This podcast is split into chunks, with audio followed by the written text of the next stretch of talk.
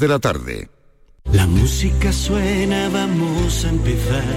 Batallas del mundo se pueden ganar. Al niño que llora se puede alegrar. Todo es posible en Navidad. Buenas tardes. Hoy no tendremos línea de audios. No va a ser un programa al uso por descanso del personal. El programa estará salpicado de buenos momentos y entrevistas ya vividas. La hemos seleccionado por interesantes, por amenas. Hablaremos de nutrición, de dinero, de canciones en el Café de las Cuatro y de mucho cine con dos directores como Alberto Rodríguez y J. Linares. Así que espero que disfruten mucho del programa y de la tarde.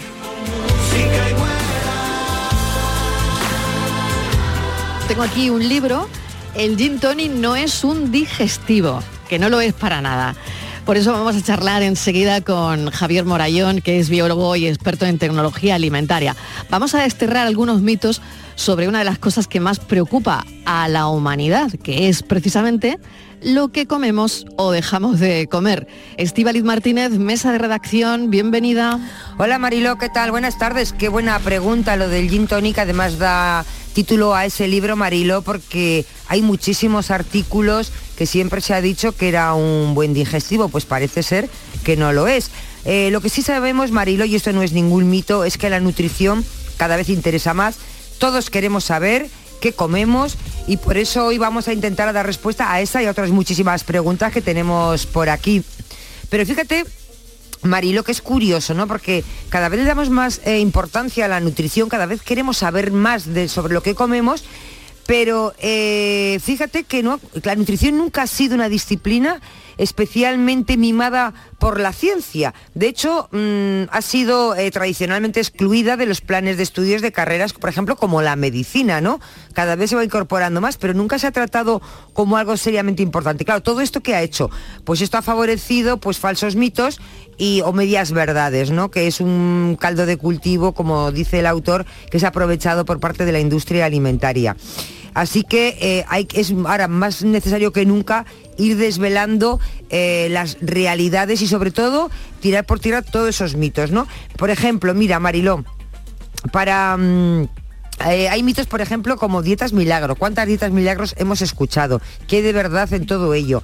Cosas como azúcar ultraprocesado, el azúcar, los ultraprocesados, y los, y los mitos ligados a la fruta. ¿Cuántas cosas hemos oído? Eh, muchísimas más cosas. Por ejemplo, mm, tomar colágeno, que ahora eh, está muy de moda, Marilo, tomar colágeno. ¿Ayuda en algo? ¿Es bueno? Y, y si yo te digo, Marilo, que nos comemos insectos pero que no lo sabemos, ¿qué te ¿En parece? serio? Pues eso creo. Vamos a hablarlo todo esto con Javier Morayón, como les digo, es biólogo, experto en tecnología alimentaria y su libro se llama No, el gin tonic no es un digestivo. Profesor, bienvenido, ¿qué tal? Hola, encantado de saludarte. bueno, mil gracias, que hace tiempo compartimos también un plato de televisión, pero bueno, hoy estamos aquí en la radio, así que bueno, vamos a desterrar algunos mitos. Eh, lo que decía Estivaliz me parece, para empezar, yo creo que muy potente, porque lo dice en su libro el profesor Morayón, dice que comemos insectos todos los días. Sí, es que es imposible desecharlos. En la harina hay insectos, aunque estén machacados. ¿En serio? Eh, sí, de hecho hay... Pero yo no los veo. Claro, eh, corazón que no, los ojos que no ven, corazón que no siente, ¿no? Bueno, Ahí viene bien el refrán. No pasa nada porque porque el contenido en proteína de los insectos es bastante interesante, así que bueno, ah, eh, bien, un, o sea complemento, un complemento a la harina. Sí, lo que pasa es que eh, es tan así el problema que incluso el organismo más importante a nivel mundial que controla el tema de legislación alimentaria y todo esto, que es la FDA, que es Food Drug Administration de América, eh, pues lo regula. Y dice, bueno, vale, o sea, es imposible, no, no podemos evitar que haya determinados insectos, pues por ejemplo, eh, en un brócoli o en una harina o en, o en un zumo. Le estás dando un susto a la Martínez porque ¿sabes qué pasa? Que ella lo del brócoli es que come kilos y kilos Sí. de brócoli Claro, al encima mes. me va a decir que, que lo come ecológico, con lo cual le voy a decir, pues mira, Más bicho ecológico, tienen. más bicho hay más probabilidad de que haya bicho. Que no es malo, que no estoy diciendo que sea malo, Mm. simplemente que, oye, esto está... Se me está- cae el mito, está- el mito de los El mito, qué interesante, oye, qué interesante. Increíble. Yo hasta que no lo he leído, en tu libro no me había percatado no había sido consciente de que, bueno, en la fruta tal vez, una manzana, ¿no?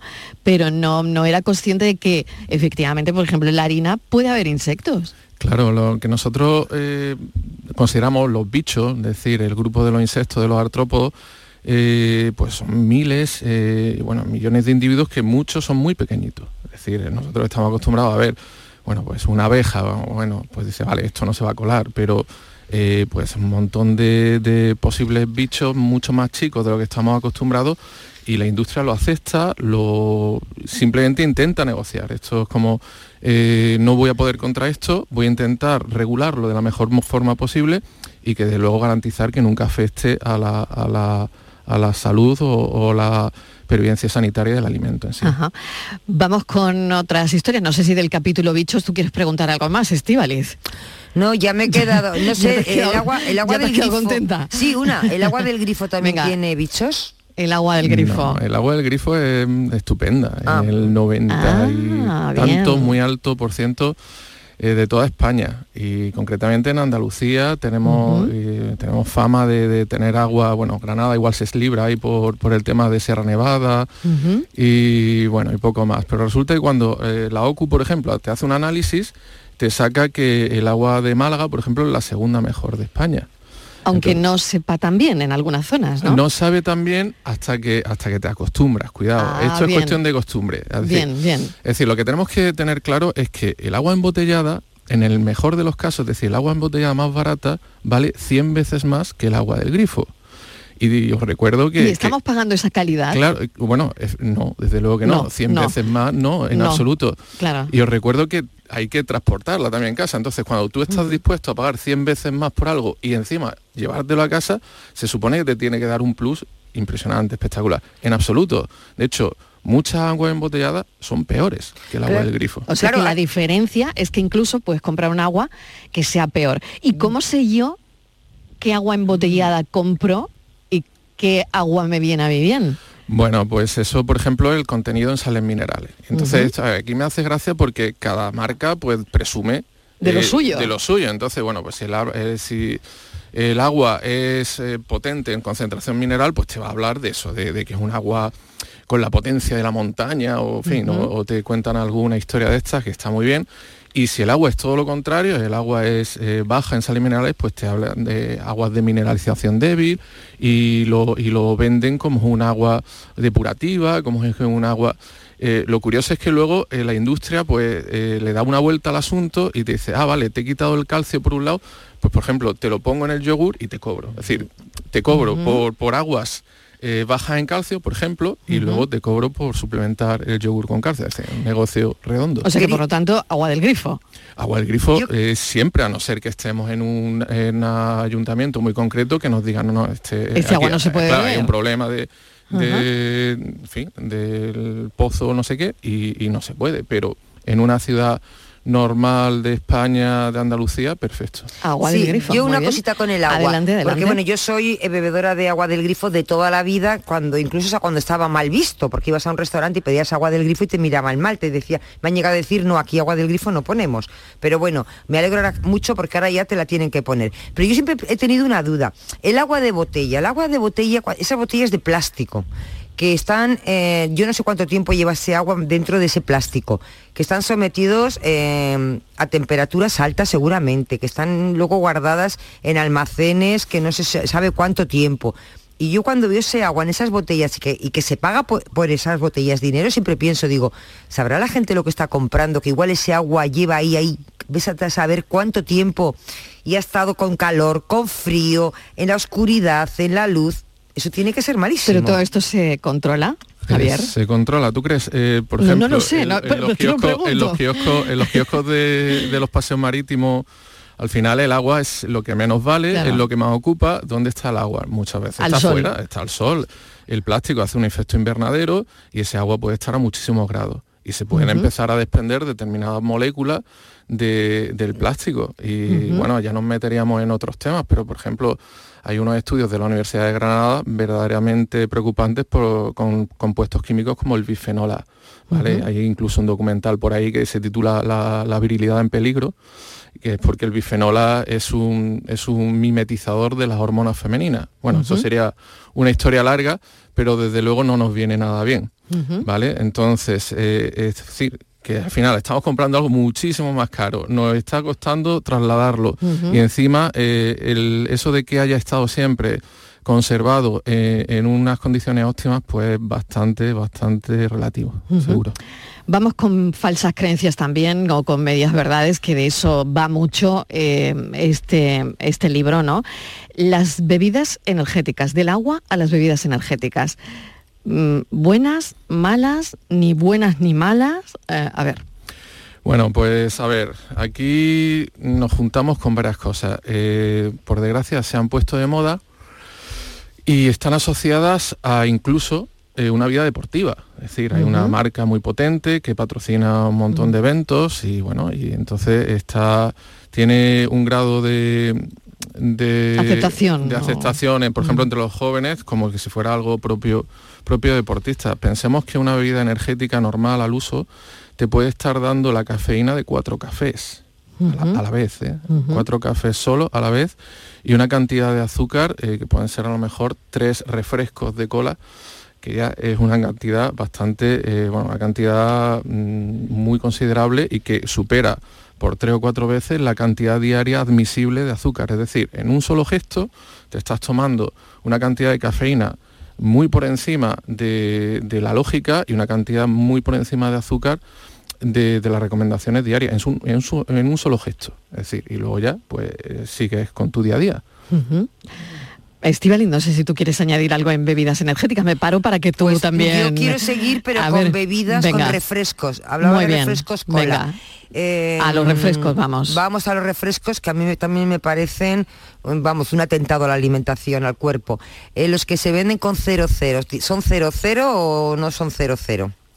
A ver, son 0-0 porque eso... Porque lo pone. Porque lo pone, es decir, ahí eh, afortunadamente si algo se ha avanzado en legislación alimentaria es que eh, determinados términos cuando aparecen tienen que ser así. Bueno, por ejemplo, uno, uno, de los famosos fue el yogur, que en su momento se llamaba yogur a cualquier cosa y ya se legisló, dice, no, señores, yogur tiene que ser yogur y tiene que haber un proceso de fermentación, etcétera. Hace poco pasó con el pan, etcétera. Bueno, pero vamos con los refrescos. Te dicen 0-0, tiene que ser 0-0, pero ahora bien, eh, yo abro de nuevo la duda, la, agrando y digo, mira, vale, eh, cero azúcar. Eh, el azúcar es horroroso, lo digo así de forma coloquial.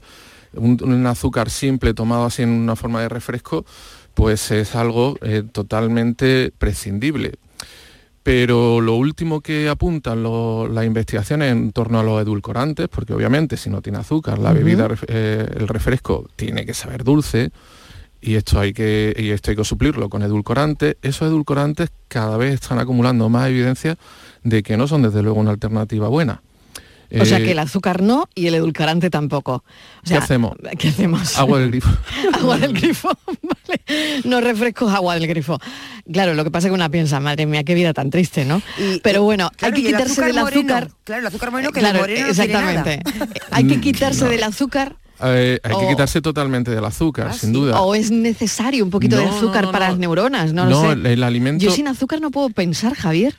Bueno, sin azúcar no puedes pensar y eso es cierto. Es decir, tus neuronas van a mm. consumir glucosa y de hecho el cerebro es un Ferrari subiendo una cuesta, gastando.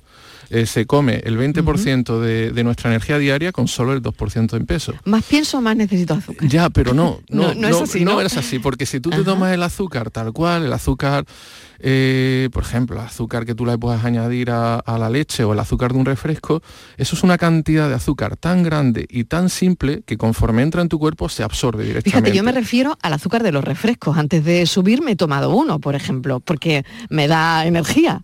Eh, me he tomado uno muy famoso. Pero te da, algo más, es decir, tu cuerpo es capaz de absorber eh, cierta cantidad... Me puedo tomar un café sin azúcar, pero el refresco para mí es fundamental. Um, pues determinado refresco que todos pues tenemos eh, en mente ahora mismo. Eh, lo, que, lo que te pasa con ese tipo de refresco, la Coca-Cola, vaya, que ya está. Con todos los refrescos, es que eh, la cantidad de azúcar es tan grande que tu cuerpo le cuesta mucho asimilarla. ¿Qué va a hacer?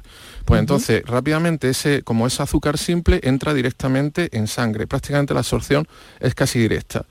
Eh, tu cuerpo se encuentra con un subidón de, glucosa en sangre y la, glucosa en sangre tiene que estar muy limitada, porque si no te da rápidamente, te puede dar un coma diabético e incluso morirte. Entonces tu cuerpo rápidamente reacciona, activa el páncreas, el páncreas segrega insulina y retira todo lo, que, lo rápido que puede ese azúcar de sangre. Al final, ¿qué va a pasar con ese azúcar? Ese azúcar, al final, se va a, transformar en grasa, porque tu cuerpo no le da tiempo, por ejemplo, a transformarlo en glucógeno, que sería lo lógico. Sin embargo, si ese mismo azúcar, por ejemplo, está metido en una trama con fibra, por ejemplo, una, una fruta normal, una manzana dura, que nos sabe dulce, y nos comemos esa fruta, pues esa fruta al estar eh, en esa trama, en, ese, en esa pulpa, eh, con mucha cantidad de fibra, el cuerpo va poco a poco eh, destruyendo esos enlaces y va extrayendo molécula a molécula el azúcar. Esa entrada en sangre, de forma gradual de ese azúcar, es interesantísima y es lo mejor, porque a tu cuerpo le da tiempo a llevarla, por ejemplo, a las diferentes células y que se acumule en forma de glucógeno. O sea que entre el refresco de cola y la manzana al lado, me tengo que ir a por la manzana. Manzana, sí. Manzana sí o sí. Sí, y nunca, y nunca, por ejemplo, eh, zumo de manzana. Y nunca zumo de manzana, claro, porque estoy ingiriendo claro porque el, azúcar otra vez ah, efectivamente estoy en lo mismo no eh, sí por ejemplo un zumo de manzana un zumo de naranja que estamos haciendo lo que hemos hecho es exprimirlo y le hemos quitado toda la trama, toda la estructura de fibra que, que ralentiza esa absorción de azúcar, se la hemos quitado con el zumo y al final nos estamos bebiendo eh, pues un líquido muy azucarado y, que, y que no es nada interesante. Qué interesante, por lo tanto, mejor comerte la naranja entera que tomarte un zumo de naranja. Bueno, adelante, Estivaliz. Sí, yo tenía dos preguntas. Eh, ya estamos llegando, que nos, come el tiempo, eh, son diferentes, pero es, que me parecen muy importantes las dos. Eh, hemos leído muchísimos artículos, trabajos de universidades, que si el alcohol, que si una copita es buena para, para comer, que te ayuda, que es digestivo, qué tal. Entonces yo quería preguntar, ¿A quién creemos? ¿El alcohol? ¿Una copita es buena? ¿No es buena? ¿Nos podemos tomar alcohol? Eh, usted dice que el gin tonic no es un buen digestivo, como también se ha dicho, ¿vale? Hasta ahí, eso yo lo puedo entender. Pero, eh, por ejemplo, el vino. ¿El vino es malo? ¿Hay que tomar vino? ¿Se puede tomar? ¿No se puede? Y otra cuestión es el colágeno. Ahora todo el mundo le ha dado por tomar colágeno. ¿El colágeno es bueno? ¿Hay que tomarlo? Eh, ¿Todo tipo de población a partir de una edad? ¿Las mujeres? ¿Los hombres? Bien, pues si te parece empiezo por la última porque es un tema que especialmente me, me indigna, el tema del colágeno. A ver, el colágeno esto eh, nos lo podría resolver un chaval de primero de bachillerato que, esté dando biología. A ver, el colágeno es una, una proteína enorme, es una estructura terciaria, se habla, y, tiene tres mil y pico aminoácidos. Los aminoácidos son los componentes de las proteínas. Son como, nos tenemos que imaginar un collar de perlas, ¿vale? Muy largo, y cada, y cada, y cada bolita pues sería, sería un aminoácido. ¿De acuerdo? Entonces, ese es una macromolécula bestial. ¿Qué hace el cuerpo cuando nosotros tomamos colágeno? Lo primero que va a hacer es romperlo. Eso es imposible, el colágeno no se puede absorber directamente a la sangre. Pero no es así, los componentes de aminoácidos del colágeno son súper comunes y, la gente no tiene déficit de esos aminoácidos. De hecho, normalmente en una carnicería eh, podemos hacer una comparativa, pero al revés. Eh, las chuletas más baratas son las que suelen tener más colágeno. Es decir, más ah. fibra, más, es decir, pensemos que el colágeno es la proteína más común en el reino animal. Es decir, cuando vemos una chuleta llena de... ¿Nervios? De, de ternilla, de esto que se dé cuenta, de, de cosas que no son carne, carne, casi siempre va a ser colágeno. Entonces podríamos pensar contra, pues nos, ahorramos, nos ahorramos el dinero en comprar el colágeno en la farmacia. O sea que esto está en los alimentos. Claro. Claro, claro. Claro, Es decir, el colágeno está, pero que no aporta nada. Es decir, eh, es simplemente Claro, ¿de dónde viene, puede venir el mito? Bueno, pues verdad que mucha gente a lo mejor pues tiene problemas en las articulaciones y tiene falta de colágeno. Pero de ahí de ahí a decir que ese colágeno tú lo puedes recuperar a través de la alimentación tomando colágeno, es una barbaridad, pero es una barbaridad química que, de verdad no sé ni, que ni de dónde ha salido. Claro, o, podemos me, saber... sí, me puedo imaginar de dónde ha salido. Podemos saber de dónde y de luego, sale. Claro, y, bueno, pues un, sale, claro. un, negocio estupendo. Claro, vendiendo, claro, claro, es un negocio. Un bálsamo vendiendo de... mucho colágeno, pero muchísimo. Claro, mira, el médico te ha dicho, tiene un déficit de colágeno, pues toma colágeno, ¿no? Pues tiene lógica, pero, pero es que no se no se sostiene, pero que, no. que, no. hace falta hacer una tesis especialmente elaborada de bioquímica sobre, para, Sobre esto, sobre está claro. Siguiente cuestión, Estivaliz, que tenía que contestar. La copita de ah, vino. vale, vale, disculpa. Vale, mira, y lo del gin tonic, que al final creo que no... Mira, el alcohol, mira, pues siento ser un aguafiesta, pero... a esta hora además, que estamos en la sobremesa. Claro, los estudios, los estudios no dejan lugar a duda. No hay una cantidad mínima de alcohol que sea bueno. Lo siento, es así es así. Entonces, eh, ahí eh, pues es que hay poco que discutir. Podemos, eh, a ver, yo por ejemplo en el libro le doy un respiro también a, este, a esta temática en el sentido de decir, bueno, cuidado, también tenemos que valorar la, fin, las relaciones sociales, nuestra, nuestra salud psicológica, es decir, que igual eso hay que ponerlo también en la balanza. Y bien, puesto a elegir, pues indudablemente un, un, vino tinto eh, lleno de, antioxidantes como el resveratrol, eh, lleno de, sales minerales interesantes, con una composición mesurada y con un sabor riquísimo y no demasiado alto en alcohol, pues es una elección infinitamente mejor a no un destilado, como por ejemplo el que da título al libro, el gin tonic, que es eh, directamente, pues claro, es una barbaridad. Es decir, ¿en qué, en qué momento el gin tonic va a digerir nada o va a ayudar nada a la digestión. Es una, una bebida... ¿Quién se ha inventado esto? Profesor Morayón, ¿quién se lo ha inventado? Puedo imaginármelo, pero, pero eh, tenemos que hacer una idea de, claro, de que no hay que, que esto es un mito. Un licor de, más de 40 grados en el estómago, que lo, mm, lo que va a hacer es directamente irritar la, mucosa gástrica, de, pues, pues genera una gastritis, pero que eso va a digerir nada, absolutamente nada. No va a digerir nada, ¿no? No, va a digerir, o sea, que servirá para mil cosas pero no claro, es como para cuando, digerir nada. Es, cuando de repente le damos propiedades mágicas a, cosas Algo que no lo tiene, claro. Por ejemplo, con los zumos detox, que también, que te dicen... Esa es otra, ¿no? Sí, con esto te, te lactosina, este, en un zumo de espinaca con manzana verde y no sé qué más, pues como es verde, pues esto te, desintoxica. Dice, contra, pero ¿en, qué momento esa lógica funciona? Pues funciona. Claro. Y entonces, claro... Pero que funciona en la cabeza, claro, pero, luego no funciona en el organismo, ¿no? a ver, detoxificar el organismo es una, un, algo tan tan complejo que lo hacen dos de los órganos que, más enrevesadamente difíciles son de entender. Yo alguna vez me he levantado, Javier, y, que me he levantado, pues, pues te levantas, ¿no? Y te vas a preparar un desayuno fin de semana porque tienes tiempo. Y digo, ay, qué bien, tengo espinacas. Y me he ido a la nevera, tenía espinacas pero las he vuelto a meter porque soy incapaz de tomarme un batido de, espinacas, ¿no? No, cuidado, que yo no tengo nada. ver, que yo no tengo nada en contra de la espinaca, me parece un alimento maravilloso. Lo que estoy en contra de que se le apliquen eh, una propiedad que no tiene. Propiedades de eh, superpoderes. O sea, es decir, a ver, detoxificar el organismo se encargan dos órganos muy concretos, que son el hígado y el riñón. Y con unas rutas metabólicas complicadísimas y con una actividad eh, verdaderamente notable. O sea, combatido no me va a desintoxicar de, de repente eso lo haga un batido, no es que es verde, digo, bueno. O sea, que te estamos vendiendo la moto, ¿no? Claro. Bueno, claro. o sea, otra cosa es que te lo tomes porque te guste, ¿no? Que te tomes el batido, un batido de espinacas con no sé qué más porque te encanta. Claro, me parece Pero no porque te vaya a desintoxicar de nada. Aparte es interesante. Ni de la noche anterior. Es interesante nutricionalmente, pero no le aplique eh, propiedades que no tiene. Claro, propiedades. No es que vuela y atraviesa mm, con su mirada las paredes. No. Claro. Y el ayuno intermitente desintoxica. Ay, qué bueno. ¿Cuántas preguntas tenemos? El ayuno intermitente, bueno, el ayuno intermitente es, muy interesante porque últimamente de las de las novedades dietéticas y, se está aplicando y, algunas de las explicaciones que, tiene, puede tener el ayuno intermitente es que es verdad que nosotros como seres humanos no estamos hechos o, tradicionalmente nuestra evolución de millones de años no hemos estado con tres comidas al día, perfectamente nutridos. No, no, lo habitual en nosotros eran los ayunos.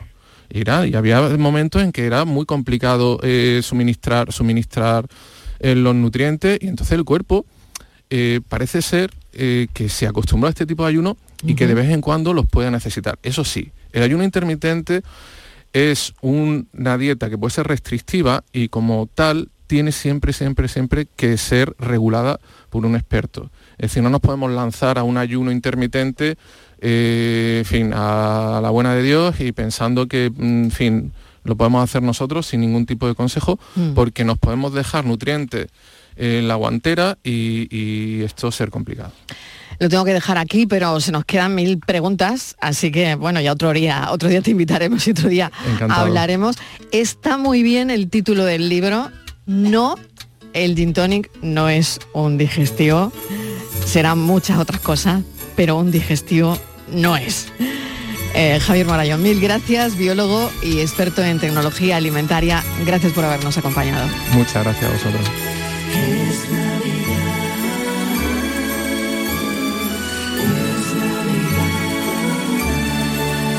Levanta las manos y mira hacia el cielo, verás una estrella que anuncia algo bueno. Todos mis deseos quiero compartirlos. Olvida esos miedos, vamos a vivirlos. Solo tú eres mi regalo. Solo a ti. Te quiero a mi lado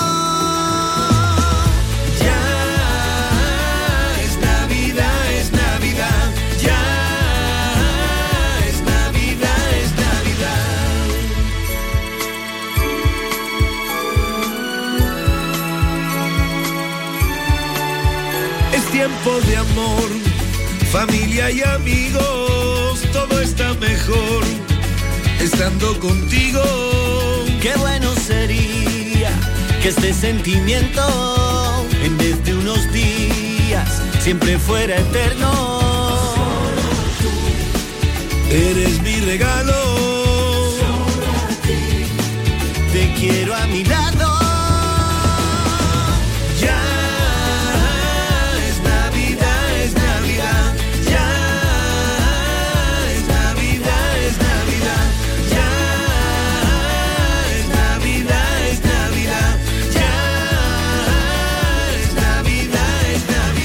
Échame un cable, ya no. ¿Qué le regalo a mi mujer por Navidad? Home, Yuyu, tengo algo que te va a encantar. Suelta por esa boquita, criatura. Hogar Solar, energía limpia, en primera, de ustedes. Además, puede contratar ahora y está hasta abril sin pagar un duro. Eso es un regalo, Yuyu, y no el pijamita de todos los años. Llama al 955 31 80 80. Hogar Solar, la luz que te ayuda a ahorrar. Aquadeus, ahora más cerca de ti, procedente del manantial Sierra Nevada, un agua excepcional en sabor, de mineralización débil que nace en tu región. Aquadeus Sierra Nevada es ideal para hidratar a toda la familia y no olvides tirar tu botella al contenedor amarillo. Aquadeus, fuente de vida, ahora también en Andalucía. Somos la generación más inclusiva y diversa de toda la historia. Compartámoslo, gritémoslo Démoslo todo, sintámonos orgullosos.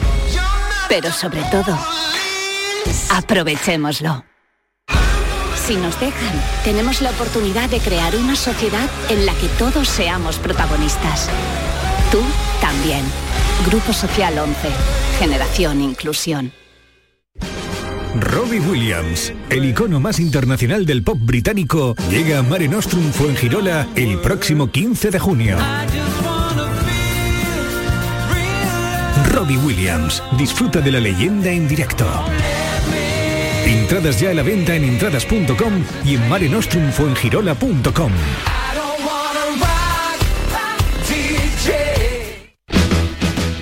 En estas fiestas soy un ciclón que tengo un extra de ilusión. Cocinaré para 32 con un extra de ilusión. Dame un cupón o mejor dame dos que quiero un extra de ilusión. Por 10 euros cupón extra de Navidad de la 11 con 75 premios de 400.000 euros. El 1 de enero, cupón extra de Navidad de la 11. Dame un extra de ilusión. A todos los que jugáis a la 11, bien jugado. Juega responsablemente y solo si eres mayor de edad. La nueva cultura no es darle me gusta al directo de tu grupo, es saltar con su temazo en un festival. La nueva cultura no es ver un estreno en el sofá de casa, sino sentarte en un teatro o un viaje de fin de semana a otra ciudad para conocer un museo que no olvidaremos. La nueva cultura se vive en persona, exactamente igual que antes, pero con más ganas aún. Disfruta la nueva cultura normal. Junta de Andalucía. Te llevamos a los mejores rincones de Andalucía con Andalucía Nuestra. Todos los fines de semana te descubrimos los sonidos de cada provincia, su historia, sus tradiciones, su cultura. Una Andalucía fascinante, diferente y única en Andalucía Nuestra, con Inmaculada González, los sábados y domingos, desde las 7 de la mañana en Canal Sur Radio. Más Andalucía, más Canal Sur Radio. Canal Sur Radio les invita a viajar en el tiempo, a vivir la leyenda de Gustavo Adolfo Becker, Maese Pérez, el organista, como si la radio hubiera estado allí. Bueno, efectivamente estamos en la Sevilla de 1568. Con guion de Antonio Catoni. Porque voy a tener la posibilidad de asistir a la misa del gallo. Maese Pérez, el organista. Una adaptación para radio. Este sábado a las 4 de la tarde. Canal Sur Radio. La Navidad de Andalucía. Sevilla. Canal Sur Radio. Plan contigo de la Diputación de Sevilla para reactivar la economía y el empleo en toda la provincia. La Diputación actúa contigo. El plan contigo tiene una dotación de 470 millones de euros para empleo e inversión y estará gestionado en un 85% por parte de los ayuntamientos. El objetivo es dar apoyo al empleo y a las empresas, a la formación y a programas de empleo directo. Son 470 millones de euros para invertir en obras locales, servicios públicos, cultura y deporte. Y también en el sellado de vertederos, la finalización de obras de casas consistoriales, la compra de vehículos de limpieza viaria. Con una previsión, además, de 20 millones de euros para la cofinanciación de otros programas. Plan contigo, con 470 millones de euros para empleo e inversión. La Diputación de Sevilla actúa contigo. Empieza el 2023 disfrutando de los nuevos espectáculos programados en Auditorio Nissan Cartuja. No te pierdas este mes a Alex O'Doherty con Imbécil, Luis Piedraita con su show Es mi palabra contra la mía o el tributo Ludovico Musical Experience de Borja Niso, entre otros. Entra en auditorionissancartuja.com y no te quedes sin tu entrada. ¿Te lo vas a perder? Sí. Tú, el busca ofertas, el amante de los descuentos, el que busca un coche molón a un precio inimaginable. Que sepas que estás a punto de convertirte en un pringao por no venir a Driveris. Pero tú sigue cantando villancicos. Si buscas coche de ocasión, en Driveris mejoramos cualquier oferta que te hayan hecho, pero solo hasta el 31 de diciembre. Tienes mil coches donde elegir. Driveris, vehículos de ocasión de verdad. La Unión Europea fomenta la cooperación entre Andalucía y el sur de Portugal mediante ayudas a las pymes, cambio climático, cultura e innovación, compartiendo recursos con nuestros vecinos de Alentejo y Algarve. Programa Interreg España-Portugal 2014-2020. Andalucía, un puente a la cooperación. Unión Europea. Junta de Andalucía. Tengo dinero, papá, y quiero ir al viaje de fin de curso. ¿Qué me aconsejas hacer? No creo ser yo el más idóneo para contestarte. Deberías preguntarle a Rey Midas, el padre de tu amiga. Seguro que se le ocurre alguna idea. Así es como mis padres llamaban al papá de mi mejor amiga del colegio en aquellos años. Y así lo hice. Un día que me quedé a dormir en casa de mi amiga, entré silenciosamente en el estudio donde Rey Midas pasaba tanto tiempo mirando libros de pintura y le solté la pregunta a bocajarro. No tengo dinero. No tengo dinero y quiero ir al viaje de fin de curso. ¿Qué me aconsejas que haga? Créalo. Si no tienes dinero, no te queda otra que crearlo, mantenerlo y multiplicarlo. La respuesta me sorprendió tanto que me dejó noqueada. Me quedé mirándole con los ojos como platos y volví a preguntarle. Pero, ¿cómo lo creo? Resuelve una necesidad de los demás y cobra por ella. ¿Hay algo que sepas hacer? Sí, dije rápidamente. Sé bailar sevillanas, hacer pasteles y vender cosas. Entonces, busca un sitio donde dar tus clases y capta clientes potenciales interesados en bailar. Ofrece tus pasteles en las cafeterías y a las amistades. Compra cosas baratas y véndelas más caras. Se levantó del sillón y se marchó. Ahí empezó mi primer negocio, a la tierna edad de 11 años, antes de la era de Internet. Abrí mi primera academia de baile en una sala de la iglesia del barrio que el sacerdote de la parroquia me cedió por un módico alquiler para que sus feligreses recibiesen clases. En el instituto vendí entradas para ver Star Wars una copia pirata que conseguí agenciarme, ya que en aquel entonces la piratería tenía una laguna legal. Y completé mi círculo de ganancias vendiendo polvorones de la flor de la estepa por Navidad. Reuní dinero para visitar Francia, Holanda y Bélgica durante un mes. Con el colegio me limité a ir a Madrid. Mi padre había dejado claro que no me lo pagaba y yo tenía claro que tenía que ir. Cuando llegues a Madrid, chulo una amiga, voy a ser temperatriz de lavapiés. Francisca Serrano, bienvenida. Muchísimas gracias. Bueno, a ver, cuando, cuando se oye todo esto, que es como la vida en Tecnicolor, ¿qué se siente? Pues yo la verdad es que soy súper feliz porque estoy realizada, he hecho lo que he querido y si ahora llegara mi último momento en mi vida podría echar como una película hacia atrás y decir, no me falta gran cosa por hacer porque he hecho prácticamente casi todo lo que he querido. Entonces, realmente soy muy feliz. Eso no lo hubiera podido decir si me hubiera quedado donde estaba. Claro, por lo tanto, eh, esto es una manera de abrir la mente y de canalizar eh, de alguna forma la vida, ¿no? Totalmente. Al final, las personas que queremos, pues ser felices, realizar nuestros sueños, cumplir nuestros deseos y desde pequeño pues te dicen estudia, trabaja, si algún día podrás hacer lo que realmente quieres, pero hay mucha gente que nunca llega a ese día. Y bueno, yo tuve un padre que se murió muy joven y que no pudo realizar lo que quería, entonces esa espinita estaba ahí junto con ¿Y eso, ¿Y eso marca? Marca, marca mucho. Lo que pasa que a mí lo que más me marcó fue un cáncer. Yo me tenía que haber muerto con 28 años y cuando el médico me dijo igual no sales de aquí, pues yo hice recuento de mi vida. Y la película que tenía hasta los 28 años no me gustó, porque era la película de haber hecho todo lo que mis padres querían. Y entonces yo sí era muy buena estudiante, había aprobado unas oposiciones, tenía un, un trabajo seguro, tenía un novio también, pero luego en ese momento te das cuenta de que nada de eso era lo que yo quería. Por lo tanto, ¿es el cáncer? El- Al final, o sea, eh, son dos cosas importantes que llevamos nada, cinco minutos de entrevista y aquí han salido dos cosas importantísimas dentro de, de tu vida. Una de ellas, el fallecimiento de tu padre, la muerte prematura de tu padre, y por otro lado, un proceso oncológico, el diagnóstico de tu cáncer. Vamos a detenernos en esas dos cosas. Primero, en tu padre. Muere pronto. Sí, muere relativamente joven porque él había sido marino mercante y bueno, pues se había jubilado antes de tiempo, a los 55 años. Lo que no es normal es que te jubiles y te mueras prácticamente al mes siguiente. Entonces, todo ese estadio de bonanza que se espera cuando uno se jubila o a hacer cosas, pues él no lo vivió. Esto a mí me chocó bastante porque toda la vida fuera, navegando, casi no lo vimos y cuando realmente podríamos haber disfrutado de él, pues ya no estaba. Es bastante chocante. Y a partir de ese momento hay un, un impasse. ¿Eso ocurre antes de tu cáncer? Eso ocurre, yo creo que mi cáncer vino, mm, si empiezas a correlacionar, pues a lo mejor por el propio estrés de la muerte de mi padre, las situaciones de familia, entonces a partir de ahí, pues un día voy al médico y me dice que tengo cáncer de mama y que como tenía 28 años y era muy joven, hasta que no me abrieran no sabría si tendría metástasis, pero que me preparara para todo, o sea, el médico fue muy claro, también yo se lo pedí, ¿eh? le dije que por favor no me... No Tú me querías saberlo todo. Sí, sí, o sea, si te tienes que morir, mejor saberlo, porque así tienes los días que te quedan, pues los utilizas como quieras, ¿no?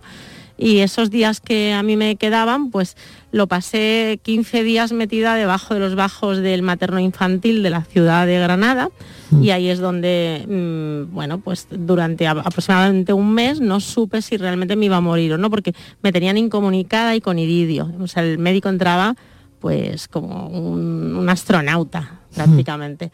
Y bueno, esos 15 días incomunicada me dio tiempo a pensar qué quería yo en la vida. Había leído un libro que decía, hazte una lista de las cosas que harías en tu vida y entonces era una, una lista de una persona que ya lo había hecho y yo creé la mía propia. Dije, como de aquí salga, aquí van a cambiar todo. Yo no quiero seguir haciendo lo que hago porque que si me muero, ¿qué, ¿Qué, qué me queda? Entonces no... ¿Y cómo cambió tu vida desde ese día? Es decir, a partir de ahí me imagino que sigues el tratamiento para mm, superar la enfermedad y a partir de ahí, ¿qué pasa? ¿Qué, qué- te haces esa lista y la lista te la haces en el hospital. mira, Que, mira que en este programa somos muy de listas. Sí, ¿eh? sí, sí. O sea, aquí hacemos una lista prácticamente todos los días de Ah, cosas, bueno. ¿no? Nos gustan las listas. Hay gente que, que odia las listas. A nosotros nos gusta, la verdad. Sí. Pero, ¿y en esa lista qué prioridades tenías? Mm, la primera, ser feliz. Y para ser feliz, pues tenía que cambiar de vida, porque ser funcionario está muy bien, pero no tienes mucho dinero. Entonces no puedes viajar, que a mí me encanta, o si viajas es ahorrando un montón de años para poder conseguir esos viajes soñados. Igual vas a un buen restaurante y tienes que estar mirando siempre el menú. En fin, el dinero era un problema. Tú no si querías eso. Yo no, yo me di cuenta de que la seguridad, como muy bien me has presentado previamente, no era la panacea para mí en este momento tras mi cáncer, sino que era realmente tener la capacidad económica necesaria para cumplir mis sueños, es decir, para cumplir mi lista, esa que me había hecho en el Claro. Eh, claro, ¿qué prefieres? ¿Felicidad o seguridad? Porque no siempre la seguridad da la felicidad. Mm, En mi caso, tu caso no. En mi caso no, yo era funcionaria, bueno, sigo siendo funcionaria en excedencia porque todavía tengo la plaza, se acabará perdiendo, pero sinceramente yo no era feliz. No, porque si tienes que ir todos los días a un trabajo y no puedes realizar tus inquietudes, al final, ¿qué te queda? Es que me parece que la gente no se da cuenta de que el tiempo es limitado. Parece que el tiempo se lo van a quitar a otro y tú te vas a quedar aquí toda la vida. Pues no, cuando te- de pronto te ponen en el paredón de que tu tiempo se acaba, haces meditación y dices, ostras, ¿qué he hecho con mi vida? Pues yo quería cambiar la mía, pero claro, para cambiar la mía y cumplir mi lista de sueños se requería dinero. Entonces aquí venía el problema, ¿de dónde lo saco? ¿Y qué les has contado, Francisca? Pues les conté cómo abre su índice, es algo así como venir a España y contarle a un español cómo hacer paella, ¿no? Pues yo con más valor que un torero me fui allí y les conté cómo tradear su opera, cómo hacer operativa bursátil el, el- el índice más grande que ellos tienen. Hay que tener valores. Sí, la verdad es que lo tengo bastante. Y entonces das un speech y, y- y ¿cómo responden? ¿Cuál es el feedback que te llega a ti en Las Vegas en, esos Oscars de la bolsa? Pues la verdad es que buenísima. A mí desde entonces me han estado siempre invitando para ir. Lo que pasa es que es muy empeñativo porque tienes que prepararte, tienes que hacer muchas cosas. Y mm, bueno, voy, voy, he ido otras veces, pero ya simplemente como libre oyente, no he querido ir a dar speech.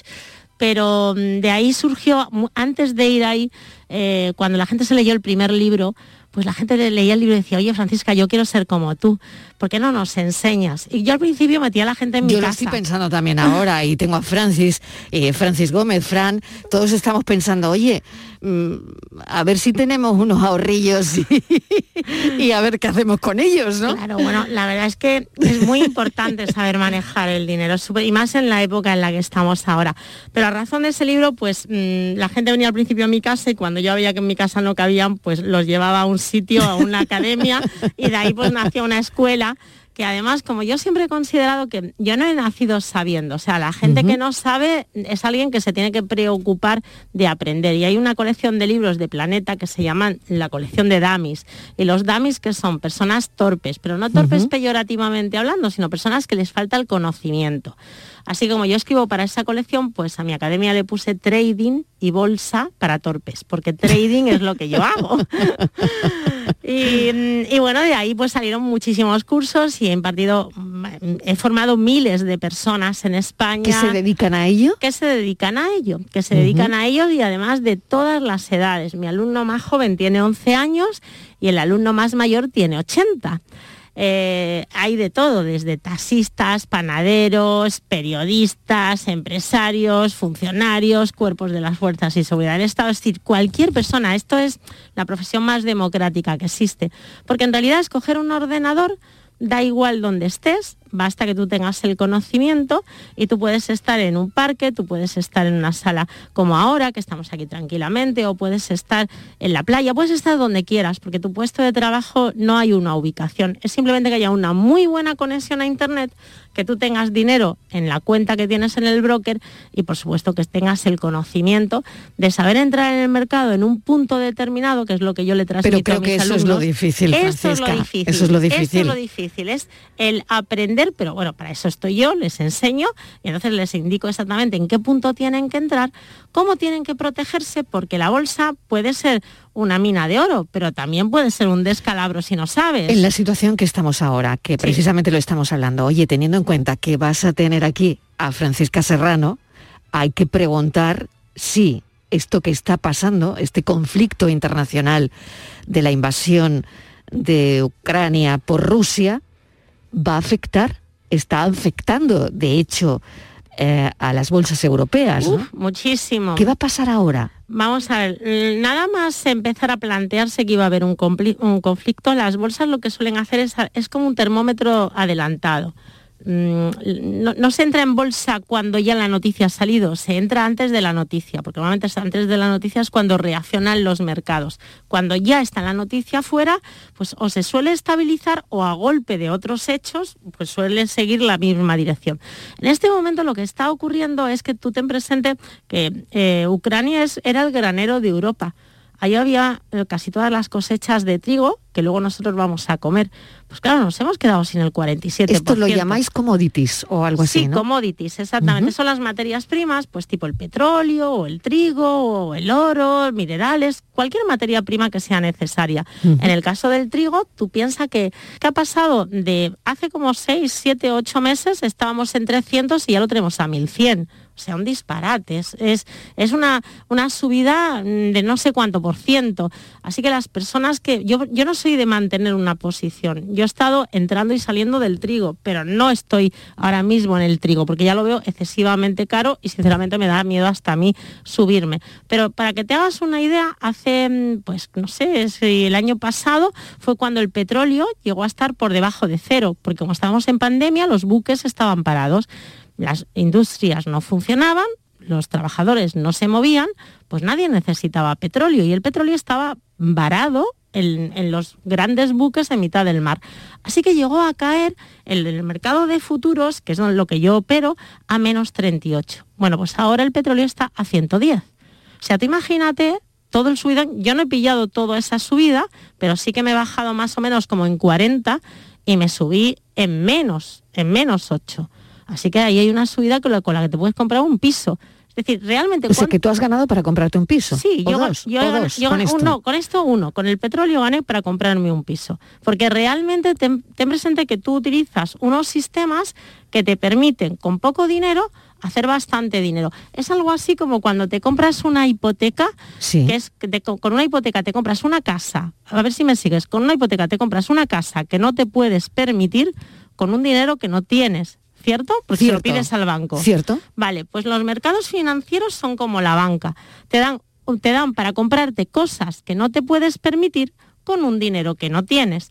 Lo único es que tienes ahí un, un broker que es el que te avala porque sabe que tú tienes en tu cuenta una cifra de dinero.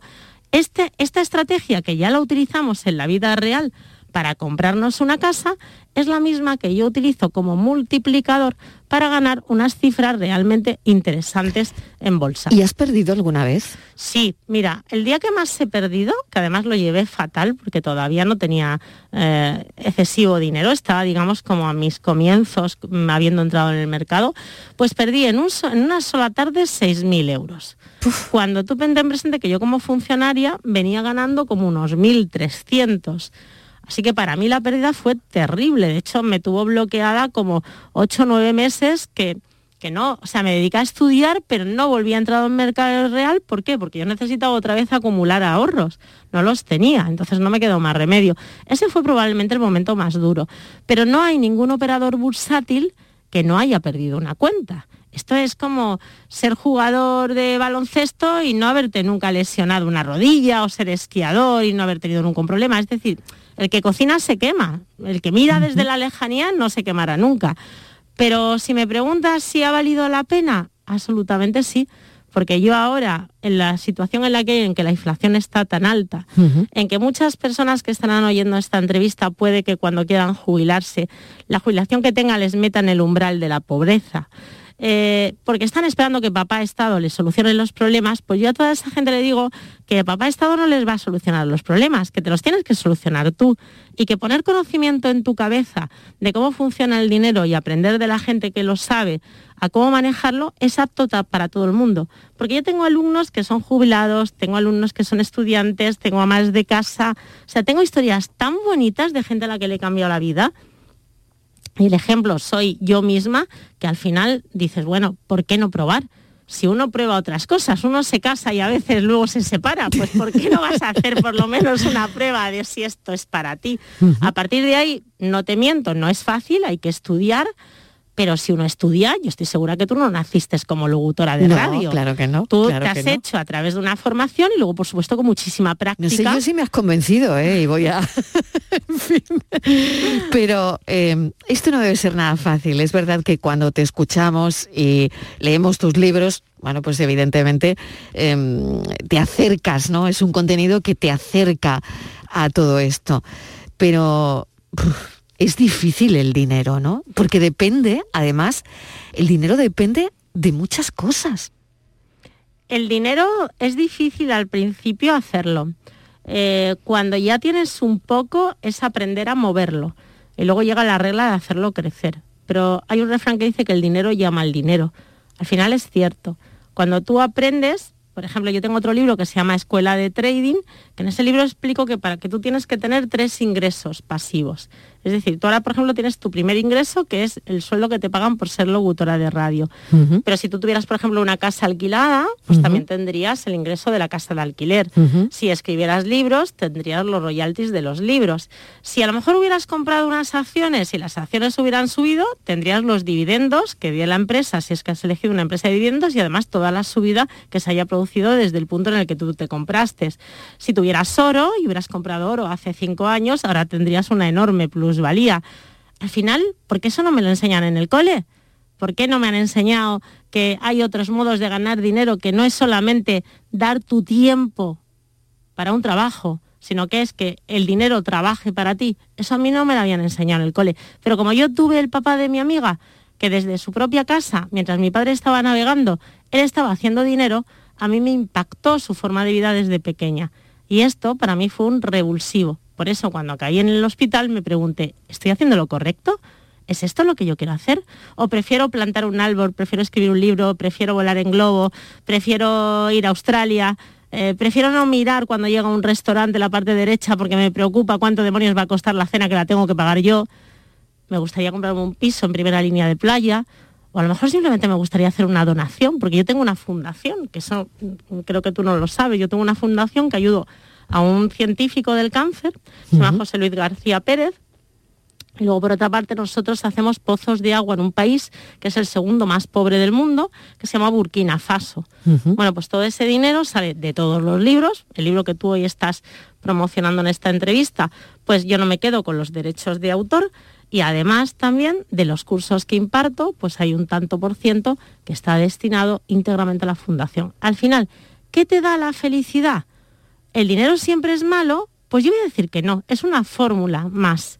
Pues igual que la salud es una fórmula de la felicidad, el tener buenos amigos y familia es una, forma de, una, una parte de la fórmula de la felicidad, el que tú seas reconocido a lo mejor en tu profesión te puede ser también una fórmula de la felicidad. ¿Y por qué el dinero no puede ser parte de la fórmula de la felicidad? Pues esto viene de todas nuestras creencias que nos han dado a través de los siglos, porque si tú hablas con alguien que sea judío, de, del pueblo judío, mm. te dirá que el dinero forma parte de su vida y además no se avergonzará. Y un americano cuando te dé la mano y te pregunte, oye Francisca, ¿tú de dónde vienes? Ah, de España, qué bien. Oye, ¿a qué te dedicas? Yo a la bolsa. Oye, ¿cuánto ganas? Es que es la primera pregunta que te hacen y no se cortan. ¿Por qué nosotros tenemos que ponerle un tabú al dinero? Así que enseñar... Por lo tanto, ¿tú crees que en esta sociedad que nosotros tenemos aquí hemos puesto un tabú al dinero? Uh, de alguna forma. Sí, sí, absolutamente. Tú te sientas en, en, casa y te pones a hablar de dinero normalmente. Normalmente la gente con la que trabajas nunca te dice lo que gana. No, no. Pero ¿qué tiene de malo? O sea, tú estás trabajando claro, por dinero. Claro. Y entonces... Pero es como un tabú. Bueno, pero no no, lo sé, no, si... no, lo hablamos abiertamente. Bueno, pues muy mal, hay que hablarlo. hay que hablarlo porque además tú estás vendiendo tu tiempo por dinero, por lo tanto, Ujú. ¿por qué te tienes Y que cada uno tiene un precio, ¿no? Claro, cada uno tiene un precio Bien. dependiendo del conocimiento que tiene. Los americanos le llaman skills, de las habilidades que tienes. Si tú eres hábil haciendo una cosa que los demás les gustaría hacer, pero no saben hacer, pues tu habilidad sube de precio, es oferta y demanda. Si todo el mundo sabe hacer lo mismo que tú, pues nadie quiere comprarte a ti. Es que estos son los mercados financieros. Yo digo que el trading es vida y la vida es trading. Porque todo lo que vivimos nosotros en nuestra vida personal es- son los mismos sentimientos y emociones que tenemos delante de una pantalla, de un gráfico. Al final, todo se compra, todo se vende. Esta guerra que hay ahora mismo es una guerra también de carácter económico. Por supuesto, lo es mucho. Muchísimo. Por lo tanto, si tú sabes leer entre líneas todo lo que está ¿Te has ocurriendo, preparado para lo que viene? Eh, bueno, yo llevo preparada para lo que viene desde hace muchísimo tiempo. O sea, mi pregunta para, para tus oyentes sería, si ahora estallara un conflicto y tuvieran que salir corriendo como un ucraniano, ¿cuántos meses pueden vivir sin trabajar? Esta es la pregunta. Si tú me dices que tienes nada más que lo opuesto, que vas a coger cuatro cosas y que te tienes para 15 días, entonces ah, párate y haz una reflexión porque vas fatal. Si tú, con lo que has acumulado y con lo que tienes, eres capaz de poderte ir ahora y decir, vale, si este conflicto continúa dos años, yo me puedo ir, por ejemplo, a vivir a España o me puedo ir a vivir a Marruecos o a un país a lo mejor con un nivel de vida más bajo para que te dure más tiempo el dinero, pero te puedes tirar de dos a tres a cinco años sin trabajar, entonces estás empezando a hacer las cosas bien. Así pues que la, pregunta- mayoría de los que tenemos aquí, incluida yo, no lo estamos haciendo bien, Francisca. Pues esta es la pregunta. Eso se llama inteligencia financiera y es simplemente saber lo que tienes que hacer para poder vivir sin trabajar. Es lo que antes mi abuela llamaba vivir de las rentas. Qué bueno. Francisca, pues mil gracias de verdad porque, bueno, es una manera más de, de abrirnos, de abrir nuestra mente para hablar del dinero, para hablar del dinero sin tabúes. Correcto. Sin tabús.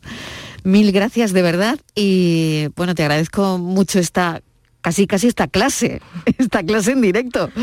Y pues no sé, la gente que le haya interesado todo esto y quiera eh, leer el libro, bueno, pues el libro se puede mm, adquirir a través de la editorial Planeta, ¿no? Sí, Punto el- número uno. Y si quieren contactar para tus clases o te- todo esto, la Sí. gente que tiene que hacer, a si ver. quieren contactar conmigo, hay una página web que se llama Trading, se escribe ING, terminado en ING, trading y bolsaparatorpes.com. Además, hay un curso gratis de dos horas para que ellos vean también si esto les llama la atención. Hay un número de teléfono. Pueden perfectamente llamar, estamos en Granada y también pueden escribir a los mails que aparecen ahí. A partir de ahí yo tengo redes sociales, tengo un Instagram, tengo un Twitter. Mi, mi Instagram se llama Francisca Serrano Trading. Y ahora, por ejemplo, estamos haciendo un curso gratis de criptomonedas, con lo cual Anda. seguro que habrá mucha O gente. sea que también estás en esto. Yo eh, le pego acciones, opciones, futuros. criptomonedas también. sí. Bueno, pues eso ya es otro capítulo eso porque si no me, me como el programa. Así que otro día hablamos Claro de que las sí. criptomonedas. Claro que sí. Mil gracias por este ratito de radio, ha sido un placer. Siempre para ti. Gracias, Francisca Serrano. I don't want There is just one thing I need. I don't care about the presents underneath the Christmas tree. I just want you for my own, more than you could ever know. Make my wish come true. All I want for Christmas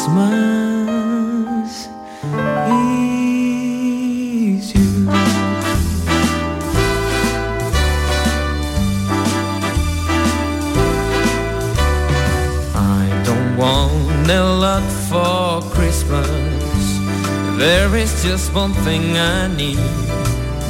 I don't care about the presents underneath the Christmas tree. I don't need to hang my stocking there upon the fireplace, Santa Claus won't make me happy with a toy on Christmas Day. I just want you for my own, more than you could ever know. Make my wish come true. All I want for Christmas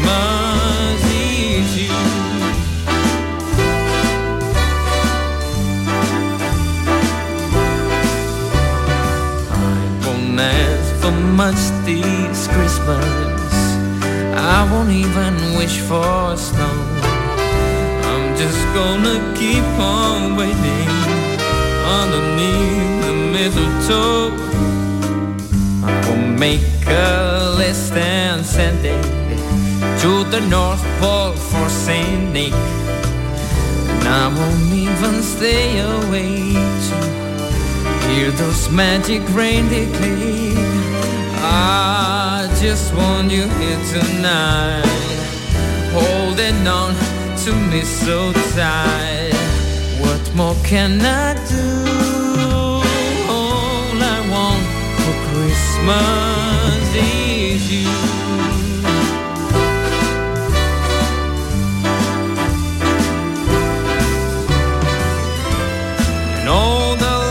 are shining so brightly.